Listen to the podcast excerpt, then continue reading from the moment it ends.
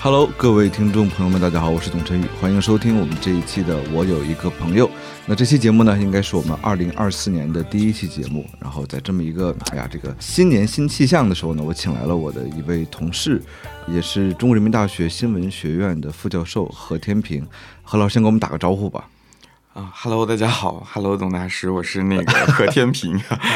何老师研究什么呢？能给我们先介绍一下吗？呃，我确实哈，虽然我跟董晨宇是关系非常好的同事，但其实我们几乎没有在研究上的 任何的交集。嗯，我主要做的是视听传播。今天聊的这个话题，其实它不能算是我的一个主业，算是我的一个研究兴趣，就是关于影视的这个文化，影视和社会文化吧。就咱们这学科有一特点。就是在一个办公室里，俩人都不一定知道对方在在研究什么，因为传播学啊，它本身是一个外延非常这个弥漫的这样的一个研究领域。那其实我们在说的接地气儿点儿，其实其中我看到你朋友圈里啊，经常发你参加什么电视剧的研讨会啊之类的这些信息。前几天是不是你还去了一场？嗯，对，是我今年比较喜欢的一个剧，就是那个《故乡别来无恙》啊。然后你其实和这个，不管是在学界的学术写作，还是在业界和这些电视剧的制作的这样的一些群体，其实有很多的接触。所以我就特别想把你拉过来聊个什么事儿呢？就聊聊电视剧。今天呢，我们其实主要我想聊仨事儿。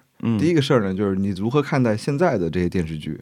第二件事儿呢，就是咱们把这个视角啊。往回拉，拉到特别特别早期的时候，我们梳理一下中国电视剧的整个的发展。那其实这个梳理呢，不是说咱们做一个编年史，而是我隐隐觉得，其实中国电视剧的发展是和中国的社会心态。呃，是有某种契合的，就是两个东西啊，它是拉着手往前走的。然后最后呢，其实我也想聊聊看电视这个事儿，从文化研究的角度，我们怎么会理解它？那我们先从第一个事儿开始啊。其实最近呃有一个特别有趣的现象，就是老剧翻红啊。我不知道你怎么理解它呀？嗯，其实老剧翻红这个事儿。你要说，我什么时候觉得这个状况特别的典型或者有代表性？其实是在疫情的时候，就是疫情大家都宅在家里的时候，我们过去非常。繁荣的那种文娱生活一下子就被压缩了，然后大家每天的那个娱乐生活主要就是围绕着那个屏幕在转。那个时候，哪怕有新的剧出现，大家也其实不太愿意去打开那些新的内容，大家非常沉浸于从过去的那些记忆里面去找他们看过的电视剧。啊，就比如说像《甄嬛传》，像那个《武林外传》，甚至还有很多可能我们日常不太会想得起来，但是呢，在那个瞬间里面，慢慢的被大家讨论、讨论、讨论了。然后进入到大家视野的一些其实没有那么红的剧，比如说《上错花轿嫁对郎》，其实当年它并不算是一个特别爆的剧，但是它也作为这个老剧翻红的一个代表作回来了。前段时间在上海的万圣节的 cosplay，最经典的那个段落 cos 安陵容，就《甄嬛传》，对对。对，安陵容，然后以及各种大家能够想得见的影视作品当中的代表人物，这里面有很多原因。第一个，如果从我们单纯的这个电视剧的行业的角度来说，确实今天的电视剧会让人觉得没有那么丰富啊。虽然数量上很多，但是它其实，在表达上面，在文化给大家的呈现上面，它其实是很匮乏的。第二个，我觉得其实这一些老剧翻红现象背后，其实它会有我们管它叫做回忆滤镜的东西，就是我们当下的那种生活的状态，可能会让我们觉得很有压力，很想逃离，所以其实大家会把那种。就是我们会往过去的那种好的记忆里面去调度，去找到能够丰富当下精神世界或者心理世界的那些东西。所以以前看过的剧，它其实就变成了一个很好的载体。没有什么比电视剧更容易被大家一同讨论起来啊。比如说当年的那些剧哈，不管你看了多少《甄嬛传》，是喜欢《甄嬛传》还是讨厌《甄嬛传》，但是它一定会成为我们一个共同的讨论的东西，就是那个社交货币。它是一个很很很有讨论度的集中的出口。所以我觉得，在我们去找过去的那些记忆的那个过程里面，像《甄嬛传》啊这样的这种老剧，它就能够变成一个很好的出口，去承载大家的对。过去的那种想象，那种追忆，哈，对，其实你说到这个老剧这个翻红，我也想起一个事儿。其实我觉得它可能现在出现啊，但是它并不是只有现在才有的。我我给你做个回忆啊，我记得我高中的时候，每年寒暑假最期待的就是《新白娘子传奇》和《西游记》，还有《还珠格格》啊，《还珠格格》。我还有点年轻啊，还 还有还有《还珠格格》这个这个，就是我们特别期待这些剧。但当时我们的期待就是这些剧。好看。或者说那时候的老剧翻红，可能是因为当时的制作水平导致就那几部是我们觉得特别好看的，所以对于我们这个青少年儿童而言呢，我们就来回再再翻它。但是现在这个老剧翻红，我觉得我特别同意你说的什么呢？就是它其实有很多的情感寄托，比如我特别想让我儿子看看《西游记》。因为我说，你看，你爸最快乐的童年 就是在《西游记》里度过的。但是我儿子觉得《西游记》太烂了，他只喜欢看汪汪队立大功，他觉得这个太假了，做的这个这个整个的效果做的特别五毛钱特效，这个可能是对一代人很重要的一个记忆。那我们说到了现在的这些电视剧翻红啊，包括这些翻红中还有一个特点，就是梗特别多，嗯。就是包括，比如现在不是咱们这快，我们录音的时间啊，其实是二零二三年的倒数第二天，嗯，快跨年了嘛。我的朋友圈里就有好多人在把那个今年的大热的一个剧叫《漫长的季节》，应该在豆瓣排名是第一的那个剧，他们拿出来。然后呢，这个剧里面最后的一句台词叫做“呃，往前走，呃，别回头，别回头啊。”那这句话就作为了留给二零二三年最后的一句话了嘛？你怎么看待这些梗啊？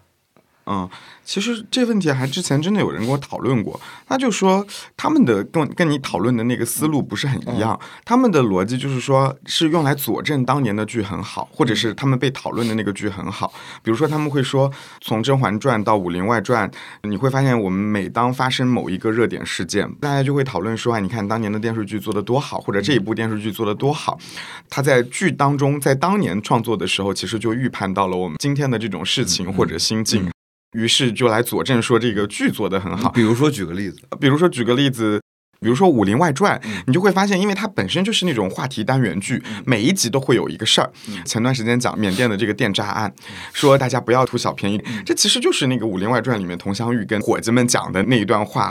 所以其实大家都会说他们在当年非常有先见性的预判到了一些东西。其实我觉得不是，是因为我们对这些剧的不断的考古、不断的追忆，其实是在把那些剧跟我们当下的这种心境、事情以及热点去做关联啊。换句话来说，就是我们挪用了这些剧当中来解释我们今天的这些事情。所以我觉得这是梗的来源，是我们在制造这个梗，而不是这些作品给我们创造了梗。而这个背后，我觉得其实是一个很有意思的，在你的这个研究领域当中的一个议题。我觉得这就是一种某种意义上的文化抵抗。嗯啊，是我们今天的这一代观众，把我们自己的主张，把我们自己的意图融入到这些表达里面，形成一个新的对话的场景。你看，最典型的是 B 站那个那个空间里面，比如说我看到有人去考古说《家有儿女》刘星家到底有多少平？他们住在那个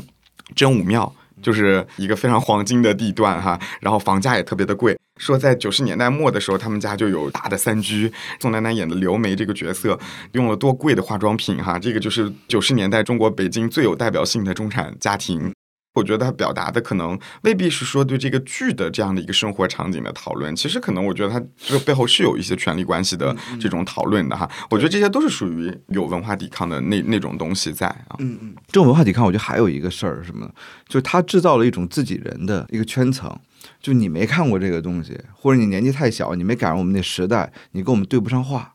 只有我们这样一个年纪的人，这样的一种爱看某种电视剧的一个群体，如果我们把电视剧的欣赏品味和人的阶层或者人的社会的这种地位联系在一起的话，按照这种社会学的意义上，那其实电视剧的某个梗它出圈之后，它连接的是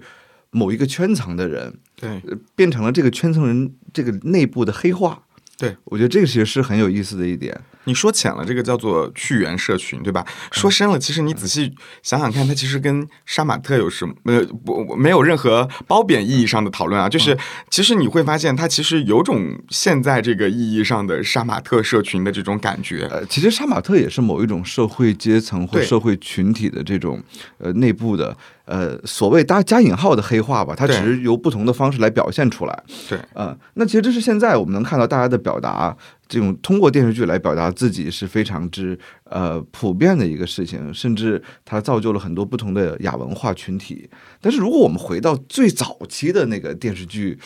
我能回忆起来最早的电视剧啊，咱们不说那个特早到咱咱都没出生的那个，就从八十年代开始算起，最早的电视剧是不是《西游记》啊？嗯，就是如果说在共识意义上大家有记忆的，可能算是《西游记》。其实你再往前推也没有了。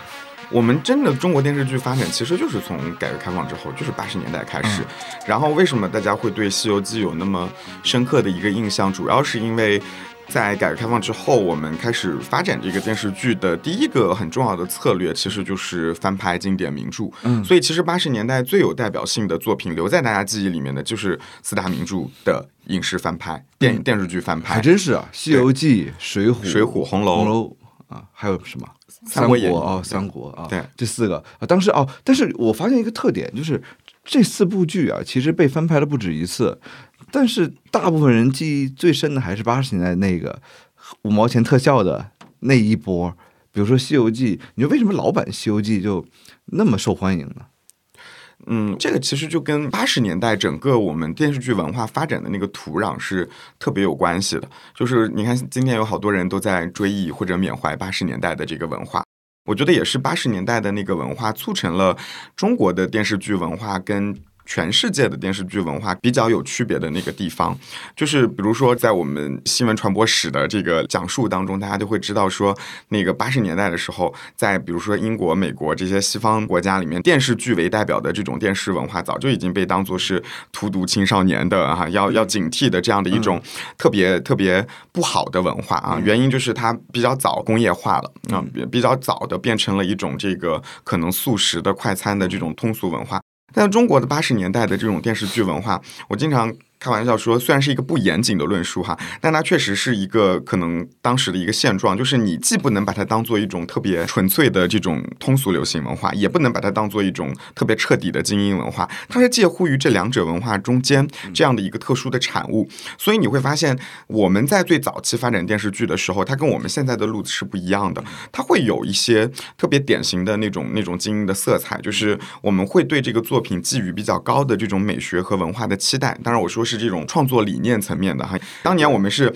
不在意制作，但是在意作品当中给你传达出来的这种美与文化。今天我们的状况是什么？我们不在意这个作品给你在价值内核上赋予你的那些东西，哈，我我在意的是那种形式上的特效这种精致，啊特炫啊对对对对，呃，然后。其实，在八十年代的时候，四大名著翻拍变成电视剧，并不是一个零散的市场行为，这是国家层面的一个号召。当时就是说，我们要发展电视剧，我们应该做什么？你看，它跟西方的路径就不一样。西方一开始是说，哎，那我发展电视剧，我要让更多的人看到，我要怎么做呢？我电视是给在家里的人看的，所以西方它就是给那个家庭主妇，所以就有了肥皂剧。但是在我们刚开始发展的时候，不是的，我们是寄希望于我们的电视剧和电影的成色那种出身是一样的，而且甚至在那个时候，其实电视剧和电影的关系是傻傻分不清楚的。我们那个时候，中国有一种特别典型的电视剧的产品，叫做单本剧。其实那单本剧说白了就是电影。就是电影，只是我们把一个电影分成了上中下三个部分，然后它就变成了三集。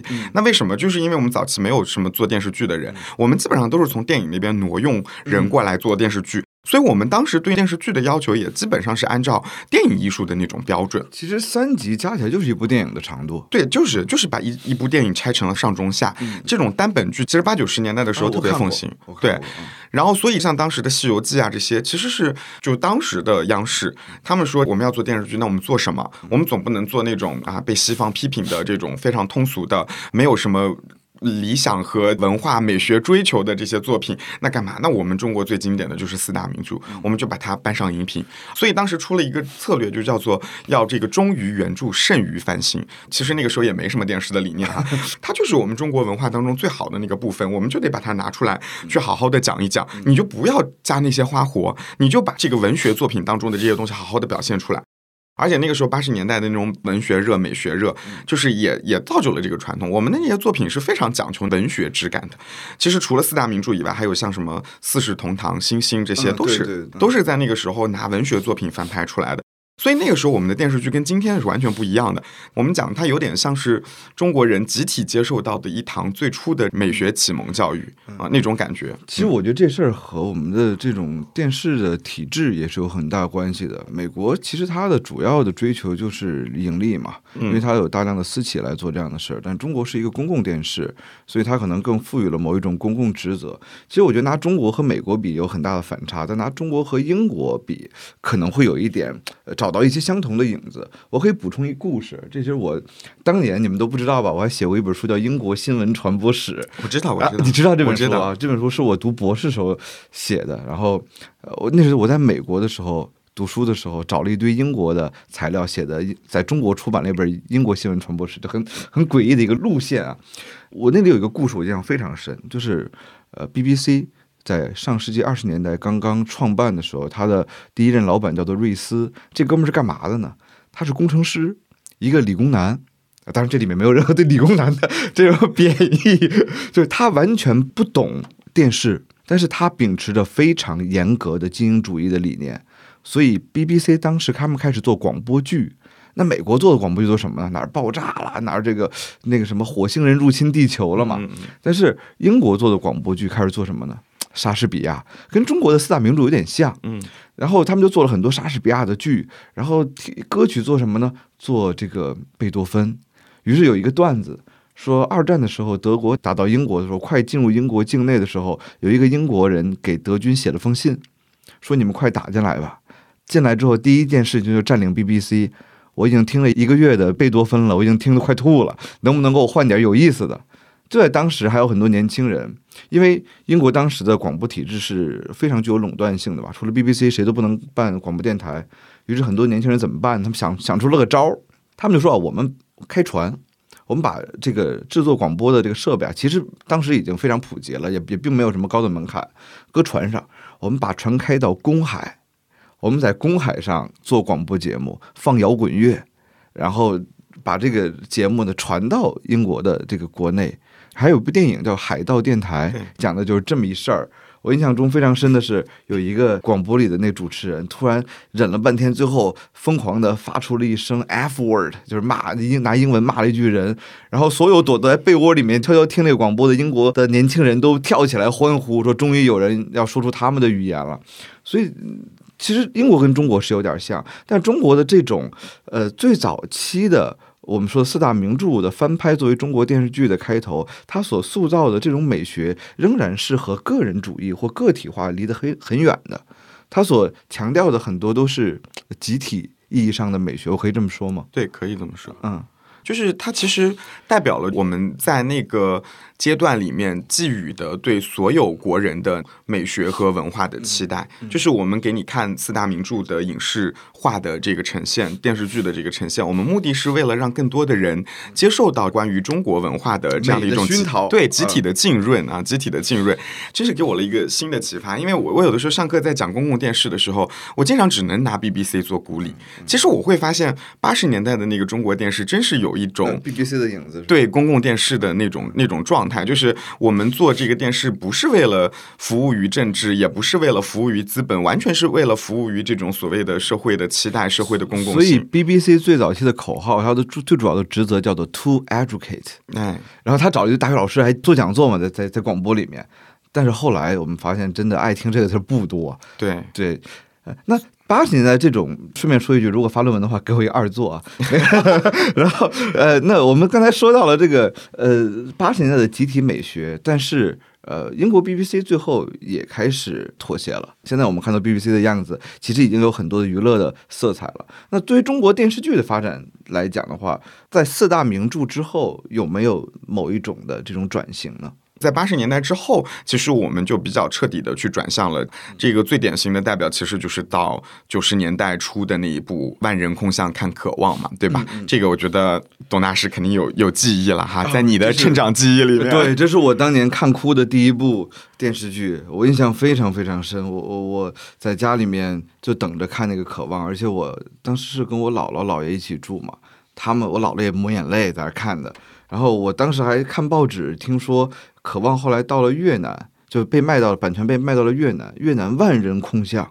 这是中国国际传播可能早期最成功的一个呃案例了，所以当时九十年代呃开始的《渴望》为代表的电视剧，我感觉到有一点小的转型，因为它开始讲人，嗯，讲附近的一些故事，而不是讲呃三国时期讲玄幻的神话故事了。他特别关注到人的情感了，就是非常的细节。这种转变是怎么来的呢？嗯，其实我们说中国电视剧走向消费主义，就是从煽情开始的。煽情啊，对，这是一个最直观的体现，就是我要调动你们所有的观众对我这个非常浓浓墨重彩的这种情感。它跟八十年代的那种选择是不一样，八十年代更多的像一堂美学课，但是到九十年代开始，电视剧那就是要嵌入到大家日常生活当中的一种文娱消费。那这种文娱消费的选择怎么来？就是你刚刚说的，它首先得足够的市井化，足够的贴近日常生活。足够的能够渲染和调度大家的这种真实的情感经验。那这个最最直观的就是说，你会发现九十年代初的那一批，呃，要么让你捧腹大笑，要么让你哭的这个稀里哗啦，这个非常就是一定在情感上面是会非常非常浓墨重彩的。那这个就其实就是我们最直观的一个转向了，这也是真正意义上开启我们电视剧市场化的那样的一个开端了。其实九十年代初的时候，有这么一批电视剧吧，什么《北京人在纽约》，然后《渴望》，包括你之前说的那个《年轮》，这些都是属于我觉得在九十年代初特别能代表中国电视剧的一个很彻底的转向的那个变化。但是这些电视剧好像基本是在北京拍的，或者说它非常北方，让我感觉。但好像我印象中，其实早期还有一些南方的一批，对，呃，比如说。呃，比如说《公关小姐》《外来妹》，就是这个是属于我们叫做广东，就是粤派电影、粤派电视剧。对，因为他们的一个特点，其实最早我们的这个电视剧的中心并不是在北京，是在广东，因为广东最早能够接收到像中国香港啊这些外来文化的这样的一种浸润，然后所以它其实比较早的能够学习到很多的外来的电视流行文化的这种成色。那但是后来慢慢的往往上移，就到了北京。我们刚刚说的这些电视剧啊，像什么《渴望》啊，《北京人在纽约》啊，这个编辑部的故事啊，这些作品其实都是我们管它叫那个北京电视艺术中心产的，它是一个很重要的阵地了。嗯，它里面有哪些人？今天很多人大家都会听过他们的名字，比如说郑晓龙，就是创造《甄嬛传》的导演；比如说冯小刚啊。所以说到电影和电视的这个关系，其实在中国是一个很长期很暧昧的关系，就是可能我们今天在这样的一种审美状态下面说。我们讨论一个电影和电视剧，觉得它是两个完全不一样的东西。其实，在过去的几十年当中，电影和电视剧在中国其实一直保持一个非常暧昧的关系。那冯小刚最早就是做电视剧的，对对啊，冯小刚最早就是做电视剧的。然后，包括最近你看那个这两天在播的那个《繁花》，大家都说是王家卫下凡来拍电视剧哈，然后对他表示扼腕叹息。这么高级的一个文艺片的导演，怎么来拍了这么低俗的啊，大家看不上的电视剧的东东西？其实，在中国影视河流的这个传统一直是有的，呃，这个就是我们说九十年代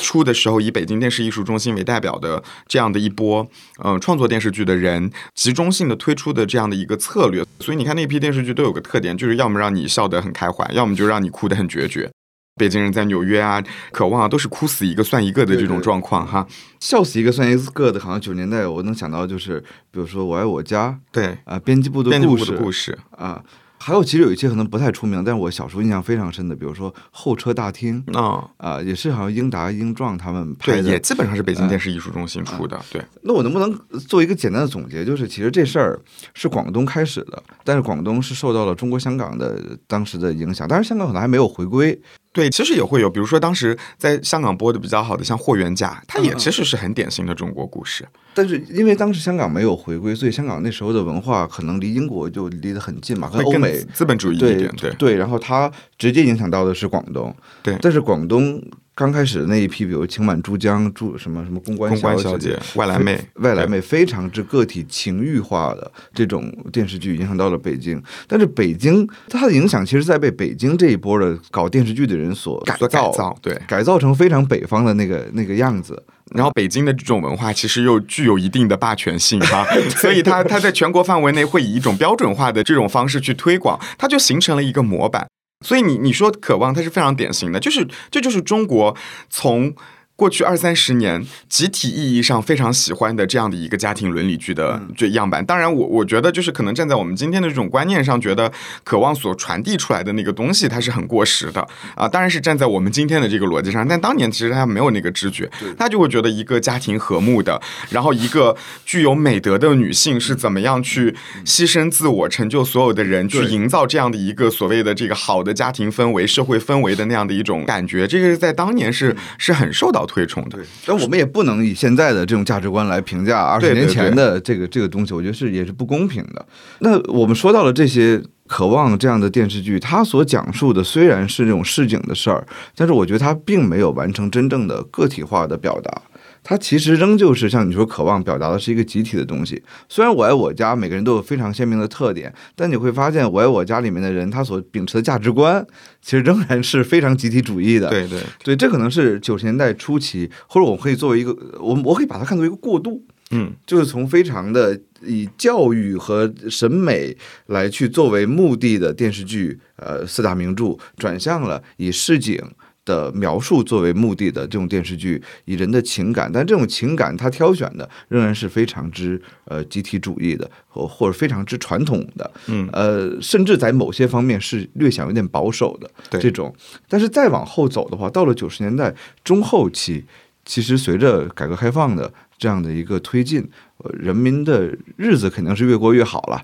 手里的闲钱也越来越多了，可供娱乐的这个时间也越来越多了。那这时候我们会发现，好像电视剧又不太一样了。嗯，就就是你刚刚说的那个变化，我觉得它比较典型。嗯，可能我们在九十年代初的时候，更多的是把大众当做铁板一块的这样的一个群体，就是我们认为我做的电视剧是要给最广泛意义上的一群人看的。那至于这一群人是什么样的面目，它不是很重要。然后呢，一个我觉得是说我们的制作能力变得越来越高，另外一个其实是一个特别明确的那种社会转变，到互联网开始慢慢的进入到中国，就是九十年代中后期的时候，其实就会发现这个我们过去讲的那种铁板一块意义上的这种大众，其实概念在慢慢消失，每个人的主张开始有一个释放的空间，互联网。带来的那种让这个社会变得更加的离散化、原子化的那种状态，其实我们这种变化也会在传统电视剧文化上有投射，就是我们不希望再看到说把八十岁的和八岁的人的这个审美都统合到一起。你看过去我们为什么那么爱做家庭伦理剧，就是因为这个基本上没有就不对于哪代人来说，他都没有什么理解上的壁垒。我八岁的人在看家庭伦理剧的时候，我也有我自己的理解；八十岁的人也有他自己的理解，所以我们用这种方式统合了大家的审美和期待，对吧？嗯，所以其实早期的电视剧，我们有一个特别重要的制作标准叫老少咸宜。对，呃，但是九十年代末期呢，我们开始发现，我们要把那个老少给它割开，我开始服务，呃，就是服务这一小块人，就你会发现老少咸宜，可能到那个时候大家会精准的认识到它是个错误的观它点。嫌疑不了了。对，它嫌疑不了，或者说根本也没有嫌疑的那个时候，只是我们过去的我们的能力只能到这儿，所以我们得老少咸宜。在九十年代中后期的时候，其实我们就就意识到这个问题了。那要做什么事情呢？就包括也当然整个的那种社会的文化的思潮也开始变化了，对吧？各种厚德的这种思想全部进来了，那大家就会发现说，那我要做的思路就不像过去那种大的、呃笼统的、很宏观意义上的这样的一种文化整合的功能。我们要做的是什么？文化的拆解。于是你要看，九十年代后期就出现了大量的解构式的电视剧，它主要就是为了去满足不同的人投射在这个荧屏上的这种期待。比如说最典型的就是你刚刚说的那个《还珠格格》，就是我们第一次看《还珠格格》的时候，才会意识到说，哎，原来我们讲中国的古代的这些东西的时候，不只有严肃的历史，不只有这个庙堂的那个故事。我们也会有后面的那些，就是你很难在在《还珠格格》之前，你可能很难想象说，我们讲一个古代的这个故事，我们就集中在后宫的一群女性的非常浪漫的这种爱情想象当中，我们完全无关任何的权谋，对吧？这是一种。然后还有就是，比如说像《西游记》，它就出现了大量的那种解构式的作品，什么《西游记后传》啊，《春光灿烂猪八戒》啊，都是就是你会发现，我们没有办法用那种权威的、传统的过去那种那种思路去做这些电视剧了，我们是倒过来。会考虑说，大家期望这个电视剧变成什么样，我们就会用这种手段去塑造这个电视剧。嗯，其实这让我想起来了互联网发展的历史的整个一个脉络。其实互联网就是非常之自由主义，甚至有点极端自由主义。它的根儿上吧，我们经常说互联网的源头可以追溯到所谓的垮掉的一代啊，那些其实垮掉的一代就是电视时代。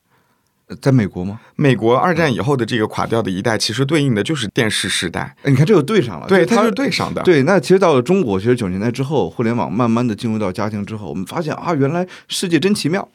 呃，其实最早期那个综艺不就就是什么正大综艺《世界真奇妙》啊？对，我们发现啊，原来世界有这么大，有这么多不同的生活方式，有这么多人在表达自己的这些想法，所以投射到电视剧当中，就越来越多的这种呃专属的审美对象来出现，包括《还珠格格》，其实在八十年代，就是我们刚才谈到，它是不可接受的。对。因为八十年代要忠于原著，是吧？其实我得跟你讲个故事。我在看那个史料的时候，八十年代其实琼瑶阿姨已经很火了，在港台地区已经很火了。但是当时琼瑶阿姨的东西试图进到过大陆的，但是就是被当做，就像我们当年说那个邓丽君的歌是靡靡之音一样，就是她的这个电视剧也被视作是电视剧领域的这种靡靡之音，遭到了严肃的批判。这个在我们过去的那个年代里面是没有办法被想象的啊！但其实《还珠格格》进入到这个电视剧产业当中，出现在大陆的观众的这个家庭电视的这个屏幕上的时候，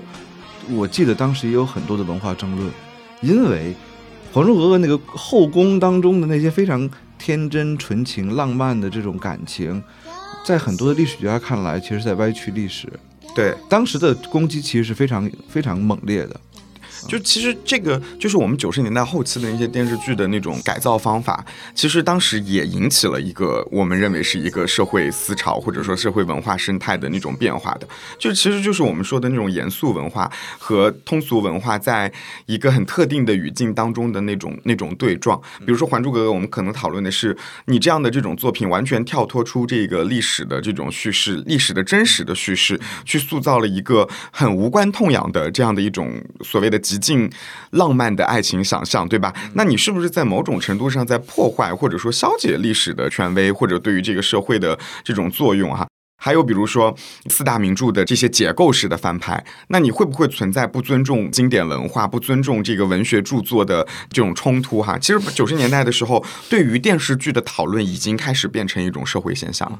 如果在九十年代后期之前，我们更多的是在审美电视剧的话，其实九十年代之后就慢慢进入到了一个新的这个阶段，就是除了我们观看电视剧以外，讨论电视剧也会构成一个很很独特的这样的一个社会文化的生态。那你看看。在今天其实就很典型了，我们那个二次创作，对吧？就是它对应的就是我观看的那个部分和讨论的那个部分，它其实能构成两个很独立的文化生态，它能塑造两种不同的文化在这个整个的社会当中去流通。对，嗯，所以到了九十年代，我觉得还有一个我自己出于私心特别想聊的一个人，就是王朔。嗯。我非常喜欢王朔的那些改编的电视剧，那些也是我童年时的回忆。比如说《过把瘾》，过把瘾，对啊，那个其实它既有一些那个，你觉得可以算作是渴望那一批的呢，还是可以算作是这个九十年代中后期消费主义兴起的那一批的呢？它其实介乎中间。对，我觉得它有点在中间那个形态当中。因为其实从事实上来说，王朔也是跟郑晓龙和冯小刚他们一批，就是当年做电视剧出来的。对，这只不过也不能说做电视剧出来，就是他他们一直都就合作的很好。只不过王朔是写小说的嘛，然后后来呢，就是因为王朔个人的这种写作风格，他又比较贴近于我们可能说爽感或者说个性的这种色彩会比较强的那种创作的风格，所以他既。承接了那个九十年代初的那一波很集体主义式的那种表达，但是他又在那个过程当中往前推了一步，去产生了那种很个性化的个体化的这种表达，所以我觉得是介乎中间。嗯，我个人觉得王朔其实也是介乎于精英和老百姓之间的，就是如果说精英对于这种呃传统的电视剧文化有很多批判的话，其实王朔站出来，他其实代表了某一种。呃，对批判的批判，对对批判的批判，或者代表了一种对于精英的反叛。对他本身是写小说的，小说在我们来看是可能艺术性更强的，但他出版的大量的小说其实是非常荒诞的、戏谑的，甚至嘲讽权威的这样的一这样的一群，而且他的小说非常非常直白的来去呃表达了人们的爱欲。所以这其实是蛮有意思的一个事儿。所以如果我们稍微总结一下的话，九十年代初期其实是一种，呃市井的，但是比较保守的传统的这种呃集体主义文化。但到了九十年代中后期，随着消费主义，呃或者说你刚才说一堆后啊，就是什么后现代啊之类的一些，包括中国人的个体化，那我们越来越多的专属的这种审美对象就出现了。并且其中我特别好奇的还有一个，就是当时其实还出现了中国的第一部穿越剧。嗯，叫那个穿越时空的爱恋，你还有什么回忆吗？对我们完全没有记忆这个剧，就是其实穿越剧也不算，它也不算是中国第一部，在那个那个之前，九十年代初的时候有过一部叫《古今大战秦俑情》，那个时候还真是就是我刚刚我们说的那种转变。那个时候它就是虽然是穿越哈，九十年代初的那种那种穿越，它是很精英的，它是真的就是穿越回去是找寻历史的啊。那我九十年代后期的那种穿越，就穿越回去找寻自己的爱。找寻自己的自由，对，所以你看这个，我我其实我们后来讨论穿越剧，大家基本上持一个批判的态度，主要是因为两千年之后，我们开始有那批流量剧，就是那个什么《宫锁心玉》《宫》，然后《步步惊心》《步步惊情》，然后一大批那种，就是一个小姑娘走在路上，撞到了一块板，然后哗一下就掉到了九子夺嫡那个年代里面，然后就跟 九个荒谬，这个 对对对，跟九就是跟九个王子去谈恋爱的那个那个那个故事哈。但其实，在那个之前，穿越剧它其实被寄托很多的。乱七八糟的这种这种意图在里面的，像穿越时空的爱恋，它就就有一点，它嗯，它就有一点介乎于我们刚刚这两者中间吧。一个是它确实会有一点点通过穿越去探寻历史的那样的一种意图，然后我们只是只能说是意图。它跟它相比，九十年代初的那个古今大战秦俑情肯定是没有那么明确的严肃性了，但是它也会在里面放入很多自己的那种个性化的追求。我们回去是为了什么？不是为了国家，不是为了社会，是为了我自己，是为了我我的自由和我。的爱，所以我要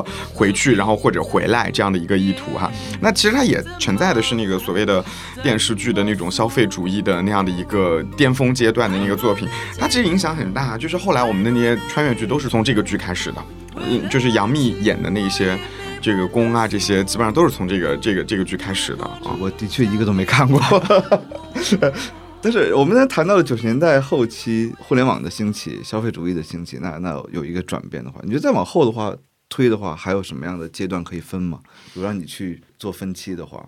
嗯，其实我我是觉得啊，如果让我去想说中国电视剧的那个文化最好的时候是什么什么时候，一个我觉得是八十年代，这个可能在我们有相关记忆的人的身上，他可能会，这是不是也是我们的滤镜？有可能。但也不是吧，八十年代的这种文化的讨论，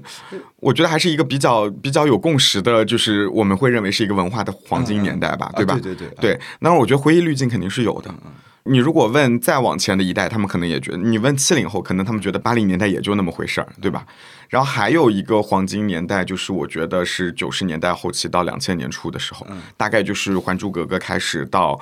两千零五零六年这个时候，我觉得是一个黄金期。就这个时候，电视剧的工业非常非常成熟了，然后我们对电视剧的这种文化的理解和探索也有自己的一套规则规律了啊。比如说《大明宫词》这样的，我我到现在我都觉得《大明宫词》是我小时候看的一个阴影，因为它非常的冷酷决绝。嗯，那我我我不知道你你有没有印象，就是周迅演的那一版，他演的非常的非常的瘆人，就是他也有这种非常严肃的作品，然后也有很多很厚的作品，就是这个九十年代末到二十一世纪。初的这个阶段里面，我觉得我们的电视剧是应有尽有，而且那个时候可能这个我们种种文化的这种政策啊、环境啊，也会相对更开放包容一点。所以那个时候，整整个电视剧的这种文化，它是一个高度繁荣的那样的一种状态。有些百花齐放。其实我觉得二十一世纪初啊，也有不少的历史证据是让我们觉得印象深刻。它不只是历史证据，还有一些所谓的。历史传奇剧，比如说那个什么《宰相刘罗锅》《康熙微服私访记》，这些其实都是我们在基于那种文化环境生成。原来我们不是只有历史剧嘛，后来才开始有了大古装剧。这大古装剧里面又切分出很多什么历史传奇剧啊、戏说剧啊，然后古装爱情剧啊，才有了这种细分。所以你看很繁荣。还有你说的那个证据，像汉武大帝，对吧？这个就每个历史年代基本上都会有一部对应的这个作品。嘛，证据作品也有，然后那种那种很浪漫的、很消费主义的这种作品也有，所以你看，它几乎我们能在那个荧屏上找到我们所有想看的这种类型的作品啊。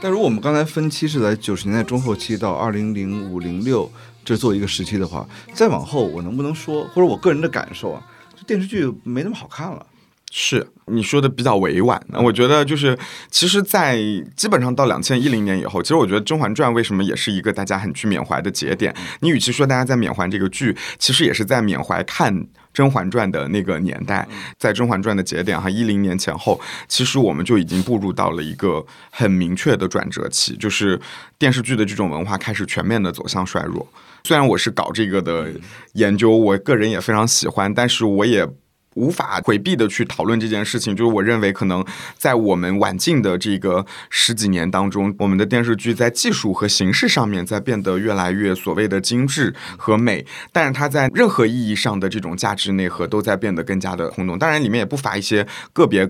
比较不错的作品哈，但是你会总体意义上的觉得说这些作品在价值内核上会越来越趋于扁平和空洞，这是一个很悲观的状况。就是至少在我们过去经历的那十几年时间里面，它它的文化影响力也在变弱嘛。对，但是我我想为电视剧说句话，就是我想说什么呢？这其实不是电视剧本身的问题，呃，对，或者说部分不是电视剧本身的问题，它是和呃，我觉得跟分众化。是有很大关系的。我举个例子吧，你有没有发现，呃，世界杯每四年有一次世界杯嘛，但是近几年的世界杯的影响力其实也越来越越弱。这是因为世界杯不好吗？或者因为足球发展的不好吗？可能是因为人们的娱乐选择方式越来越多了。对，不一定我要看球了。还有就是。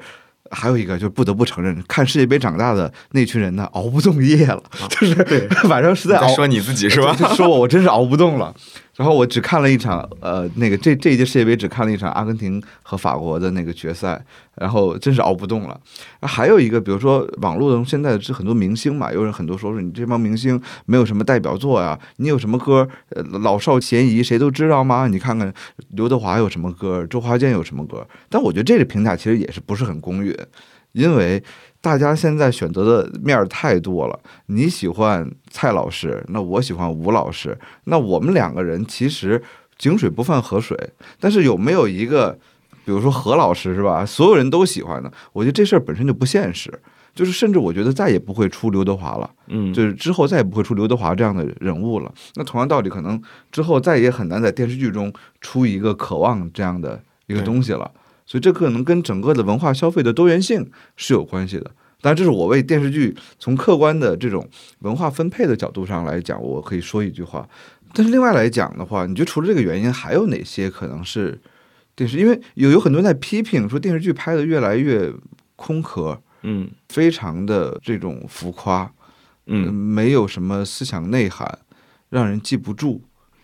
嗯，我其实觉得这就跟我们今天讨论的这个话题还蛮有相关性的，就是因为电视剧的文化和社会文化的这种思潮，它其实始终都是非常紧密的互相建构着的。当然，我觉得我也觉得说，我们简单的去评价说这种走向是好或者是不好，它是一个它是一个很草率的一个说法哈。但是呢，这个现实可能是摆在那边的。我并不是说我觉得电视剧的文化走向衰弱是因为它没有办法整合这么多人的关注，因为从一开始我就。不觉得说有哪一个东西是真的所谓的全民级的，没有这样的，因为我们刚刚就讨论过老少咸宜，这是一个伪伪命题。我判断的一个主要的依据就是说，我们在电视剧的这种文化的塑造过程当中，越来越不期待它有一个在文化或者美学上的一个独特的功能了。我们更多的把它当做是一个纯粹的这种快感的来源。嗯嗯，你会发现我们这两年开始多了一个新的概念，叫做爽剧啊。我对爽剧这个概念我没有。没有那么的批判，但是我也没有那么的推崇哈。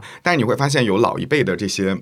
影视的这些从业者或者评论人，他们对爽剧这个概念是非常非常抵触和和和排斥的。你你你看到网上有非常多的这个中年影视人，他们会对这样的剧持有一个高度批判的这个态度啊。我基本上比较中立，但是我确实觉得它反映了一些问题。就当一个电视剧到最后，我们只在意那个快感，只在于那个给你创造的那种爽感的那个时候，那么一部电视剧究竟还剩下什么呢？那你说我们刚刚讨论《渴望》，你其实都可以在历史当中去找找脉络、找答案的。《渴望》也是一个会去给你煽情的某种意义上的爽剧，但是它从除了快感以外，除了那种煽情以外，它其实是留下了至少像我们刚刚讨论的，对于人性的，对于一些社会现实问题的这样的在特定年代当中的思考的。但今天我们的爽剧，比如说像演。这样的作品，它虽然挺好看的，我只我只是字面意义上的好看，它只是好看。我把这四十五十集的这个点击量、流量赚到就可以了。在完成这个作品之后，我们不会再会倒过去说这个作品留下了什么呢？我们有没有对它有有更进一步的这种讨论和回应？没有，就这些作品基本上就看完就断联。那所以这种。它是不是构成一种文化，我都打个问号。就是在这样的一种趋势下面，哈，它只是一种电视剧的观看的现象而已。这是我觉得可能比较悲观，或者说我会觉得说那个走向衰弱的那样的一个理由。嗯，这个产业越来越成熟，其实另外一方面也是它越来越工业化。其实想让一个剧爽，那其实有大量的技术在里面的，比如说我如何讲这个故事，我如何构造这个故事的母题。就是叙事学所讲的一些东西，那这事儿其实对于一个成熟的编剧或创作者来讲并不难，甚至不需要他有任何的创造性。对，因为标准化就可以。对，它只要标准化，所以呃，如果说仅仅是爽的话，它造就的不是一个创意产业，而是一个不需要你有创意的产业。你只需要把那些爽，就跟就跟你写一首非常好听的歌其实很难，但是你写一首那种口水歌其实不难，就是十五秒在那个抖音上可以跳个舞的歌，其实很好写。那这种写作的过程中不需要你有任何的艺术性，甚至你有艺术性会干扰它爽。嗯，就是你就是用最俗的那个那些什么歌呢？各位听众，其实你想一想，就是那些你在 KTV 里面你没有听过这首歌，但是别人唱了第一遍的时候，第二遍你可以跟着唱，因为它的整个的这个声音的这个音调的走向是非常之工业化的。那这种东西越来越多，我能不能说是因为在某种程度上也是因为背后的资本它的逐利性，它找到了这样一条捷径呢？嗯，这肯定是最重要的一个理由，但我觉得这个理由可能牵扯出一大堆的东西来，就是我们今天的创作生态的问题，因为所有的人可能都会以盈利、以资本作为。第一个追求的这个目标或者标准啊，但是我觉得这也是个客观的现实，因为没有钱，那你所有的这个创作啊，对，这个创作是没有办法没有办法去实现的。然后包括我们的整个的创作的这种机制，它其实也会，我经常就是我不知道大家有没有看过一部电视剧哈，这个不是中国电视剧，叫叫一部韩剧叫《请回答一九八八》。嗯。啊，我我觉得就是现在有很多的人会非常喜欢这部电视剧，但是韩国在推出这部电视剧的时候，其实我们并不会认为它是一个标准意义上的一部好的电视剧的做法，因为嗯，比如说就像我们刚刚说的这种工业化、标准化的这种思路下面，我们会追求说你第一集啊，这个比如说那你你比如说是个爱情剧，你第一集这两个人就得有一个偶遇，就得亲上，意外亲上了，对吧？然后你才会有这样的一个戏剧悬念往下去推，说他们这个一段恩怨情仇是怎么样产生的哈，它一定会有一个。剧作的结构去约束它，然后在《请回答一九八八》里面，它就完全不遵循这些结构。它整个的前三集，每一集大概一个小时，基本上没有任何的戏剧冲突，就在像一个速写式的在魔化这个胡同里面的几家人之间的这样的一些日常的生活状态。但是它就是很好看，它非常就是你熬过这三集，你会发现它它把所有的人物都立起来了，然后所有的人物关系也都立起来了。我们能在这个故事当中找到非常真切的关于友情的、爱情的、亲情的所有的这个叙事。于是今天它也变成了，就是我们会非常去。常看常新的一部作品哈，那当然，我觉得这个可能就跟我我们两个国家在影视的这个机制上面的一个差异了。比如说韩国，它是可以允许编剧中心制的，就是我编剧去怎么写这个故事是是是有掌控权的，我甚至可以去影响这个导演，影响这个制片对这个作品的这个创作。那所以，我敢写出一个可能超脱于我过去的那种结构、那种那种制式的这样的一个一个作品。但是在我们我们这种更典型的，像我们甚至都不是导演中心。我们叫做制片人中心制，制片人中心制的逻辑是什么？就是资本中心制，就是管钱的那个人掌握了所有对这个项目的这种决断。那么在这个过程当中，你别说是编剧了，导演都对这个项目没有足够的掌控力，所以我们也不能简单的归结说是我们的创作力不行了。它其实可能更多的就是这样的一个产业的生态在发生变化哈。所以我觉得这种越来越美，但是越来越简单粗暴的这个现实，确实也就是因为这随着这样的一个整体性的这个变化而水到渠成的产生了这样的一个结果哈。嗯，但是。但是我我觉得最近几年或者最近一两年吧，我有一个感受，比如今年的《漫长的季节》，然后还有一些这两年的电视剧呢，我是在那个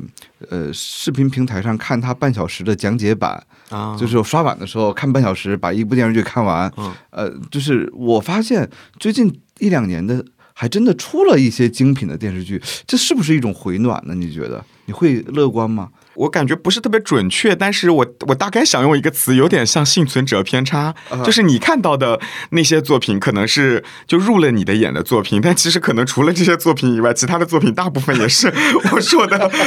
我说的那种状况哈。有有点但是我不得不承认，我都是这个剧火了，被被评价很高之后，我才愿意可能看一个他三十分钟的介绍版，否则我可能连这个都没有时间看。但你说的确实是一个现象，就是这两年，反正我觉得可能从经验意义上去讲哈，就是文艺电视剧开始出现了，开始出现了。对对对，我感觉这个就是，而且特别，它那个文艺不是那种飘在空中的文艺，而是扎进土里的文艺。对比如说东北文艺复兴。对其实不仅是电视剧界，小说界也有东北文艺复兴。对你发现最近几年获奖的都是东北小说对，啊，嗯比如说《漫长的季节》这种作品，在过去，尤其比如说放到九十年代末、二十一世纪初的时候，我们不会认为它是一个很典型的电视剧，对吧？因为它没有做到那种我们所谓的喜闻乐见的那种大众文化的成色哈。所以我觉得这背后也是很有意思的一个一个现象。首先啊，就是其实你刚刚说的这些作品都不属于电视剧的范畴了，它都是属于网络剧的范畴了，都已经不是我们说在那个一个频道给你播出就所有的人看的那个那个阶段，它本来就是选观众的。那网络剧的那个特点就是我我选到了我的观众，然后且我选到的观众真的喜欢我这个剧，它的目的就达成了，这就是它的现象级，对吧？所以它本质上都是圈层剧，它不可能到达那个当年渴望的那种所谓的全民爆款的那个阶段。那既然是个圈层剧，那它只要锁定它目标的那个受众，那么目标的受众，比如说像你们你们这样的这个高质量的受众的特点是什么？就是你们这一批观众长期没有得到电视剧对你们智商的尊重。你懂我这个意思吧？就是这其实不是说电视剧不应该娱乐、不应该爽，而是因为过去很长一段时间里面，你们基本上得不到任何来自于电视剧的这种文化对你们的这种影响，呃或者投喂，对吧？所以突然之间有那么一部电视剧是尊重你们智商的，是尊重你们的审美品味的，你们就会觉得它很不一样，会想去看它。但其实它并不是我们标准意义上的这样的一部电视剧。我个人会觉得说，这样的电视剧它并不吸引的是所有的人。比如说，我举个简单的例子，你让我爸妈去看《漫长的季节》，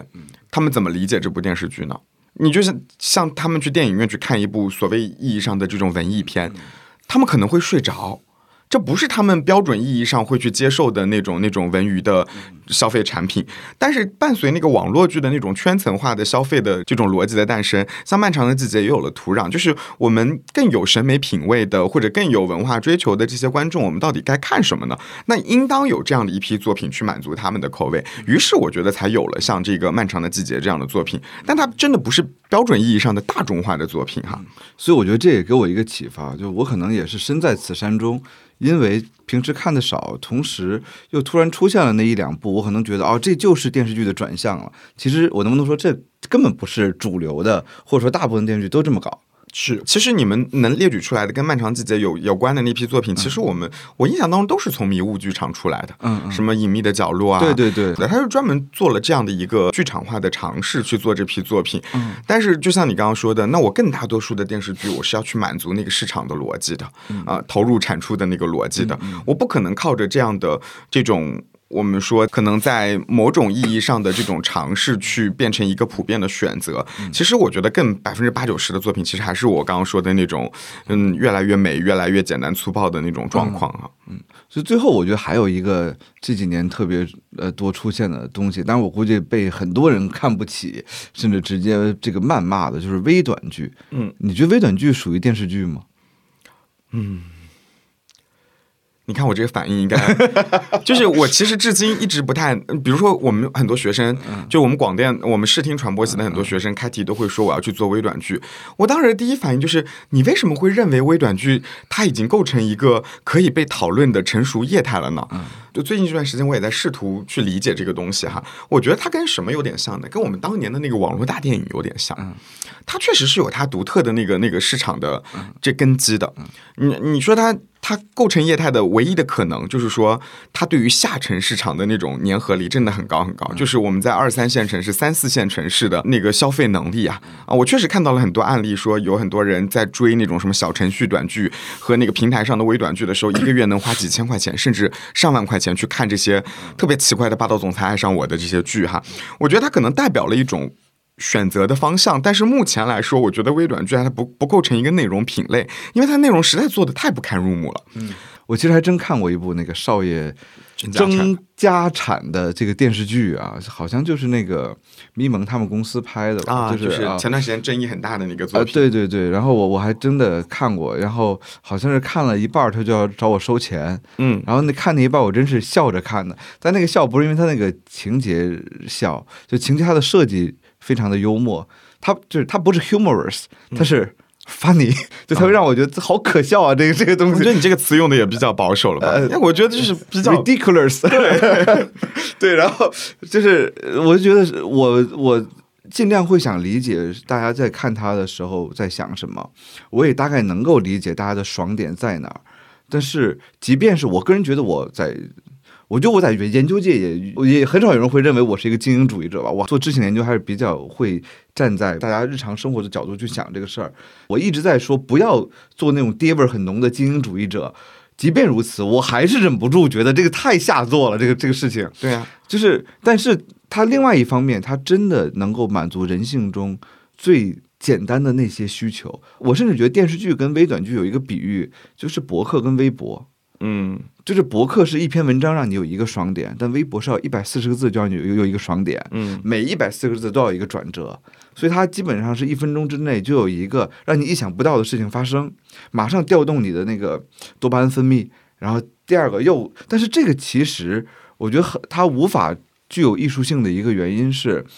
它非常的脱离现实生活中的平凡性。嗯就是真正的对于生活的描述，应该是于无声处，最后听惊雷对。但是它不允许任何的于无声处存在，它一定要每几十秒就响个雷，就每天放炮仗，每天放炮，谁家每天放炮仗呢？都是春节放一次啊。所以这种剧最后，我对他来讲，我我的确个人无法接受，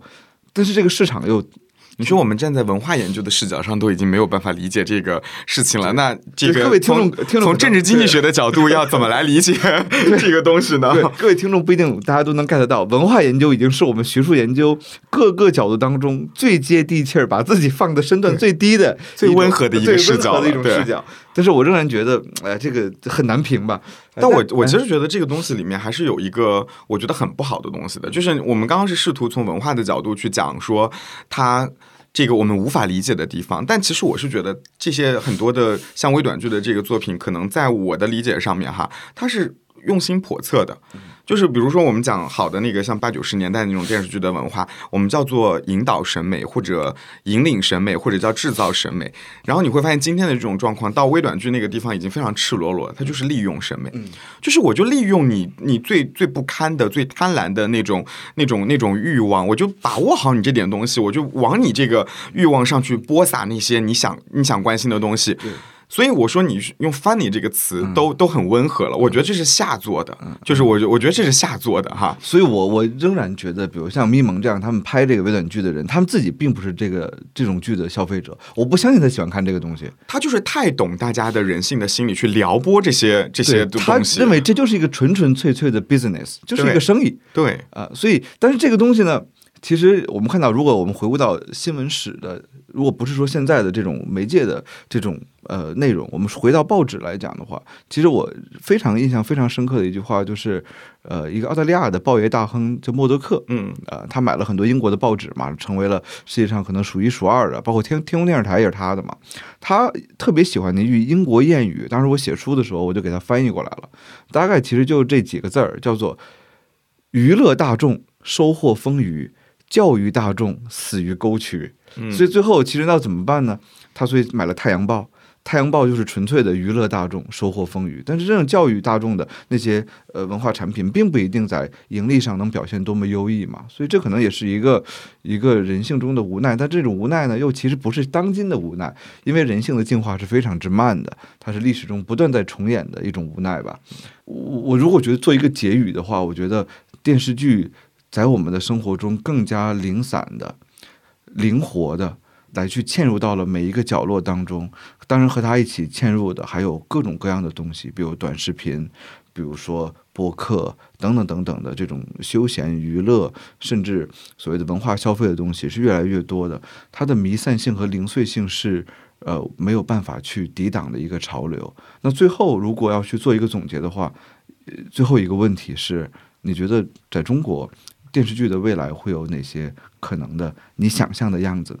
嗯，可能我当下的状态会觉得对它有点悲观的一个理由，就是你会发现在过去任何一个阶段当中，其实电视它都是依托于一个非常具体的，我我们说无论是物理意义上的场景，或者是心理意义上的场景的啊，有这么个空间的概念。以前在那个小这个这个胡同里面看电视，集体看电视，到最后进入家庭啊，哪怕再进入卧室，它都高度的跟一个实体空间相关，所以其实我觉得某种意义上，我们过去电视剧的这种文化是一种公共文化，它只不过这个公共的这种范畴和范围视野的问题，对吧？那但是今天就像你说的，我们抱着一个电视机就可以走，也就是说我们随时随地都可以看，它取消了跟我们所有的空间的这种关联的时候。其实电视剧的这种去公共性的风险已经摆在眼前了。呃你说的微短剧的问题，今天的爽剧的所有的问题，其实都跟电视剧文化的这种去公共性是有关系的。这是我对未来的第一个看法，就是我是悲观的，呃，但是呢，我我也不认为这种悲观是唯一的结果。我始终觉得文化建构的过程当中，它一定有超过大家想象的塑造力。它并不是我们这个，比如说前一代人老是会看下一代人说你们你们最愚蠢的一代对，最愚蠢的一代。但是你看后浪也起来了呀，既没有把前浪拍死在沙滩上，他自己拍的也很精彩嘛，对吧？所以我觉得这个文化往下发生，一定会有它自己独特的一个轨迹和和特点吧。比如说二创这种，这就是今天这一代人表达对一个剧的喜爱，或者说我看下去一个剧的这个依据是什么。这样的一种想象力或者这样的一种生命力，它表现出来之后，至少说明这种文化它依然有被需要的空间。呃我会期待着说，这种文化在这样的一种新的环境当中，它可能有的新的变化。至于说你让我去预测说这种变化会走向什么样的地方，我我好像没有办法预测，但我至少觉得可能很多人会说现在谁还在看剧啊？那我觉得这就是在追剧，这就是在看剧。这种文化在今天它依然是有生命力的，依然跟我们的日常生活是紧紧的贴合到一起，甚至比我们过去任何一个阶段都贴合的更加紧。所以我既会有一些悲观，但会又有一些期待。这就是我对这个电视剧的这种文化的我目前的一个很模糊的看法。嗯，好，那我们今天也聊了好多，从这个电视剧的历史，呃，从《西游记》一直聊到了《漫长的季节》，呃，希望我们这期节目呢，也可以给大家一点小小的启发。那么就到这儿了，我们的节目就要结束了，那就跟呃听众朋友们来，我们来说句拜拜吧，拜拜拜拜。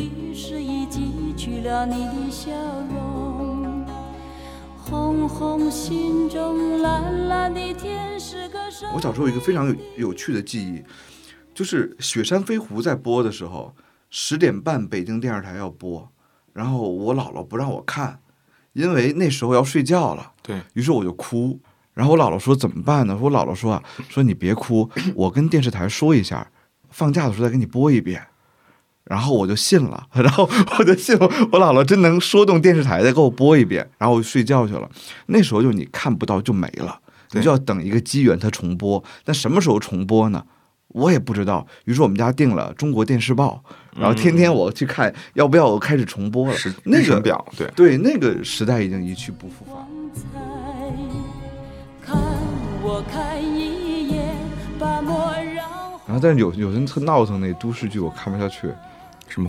之类的是吧？我觉得它完全脱离现实。嗯，我喜欢看那种苦难的，就是那种 那种。你就是按文艺片的标准在看电视剧。嗯，我还想起一个电视剧叫《年轮》，我小时候特爱看，嗯，也是八九十年代的北的那个。大荒是不是讲那山山下乡的？其实我跟你说，也是苦情的家庭伦理剧，本质上那个年代都是苦情的家庭伦理剧。渴望我，我当时哭的稀里哗啦的。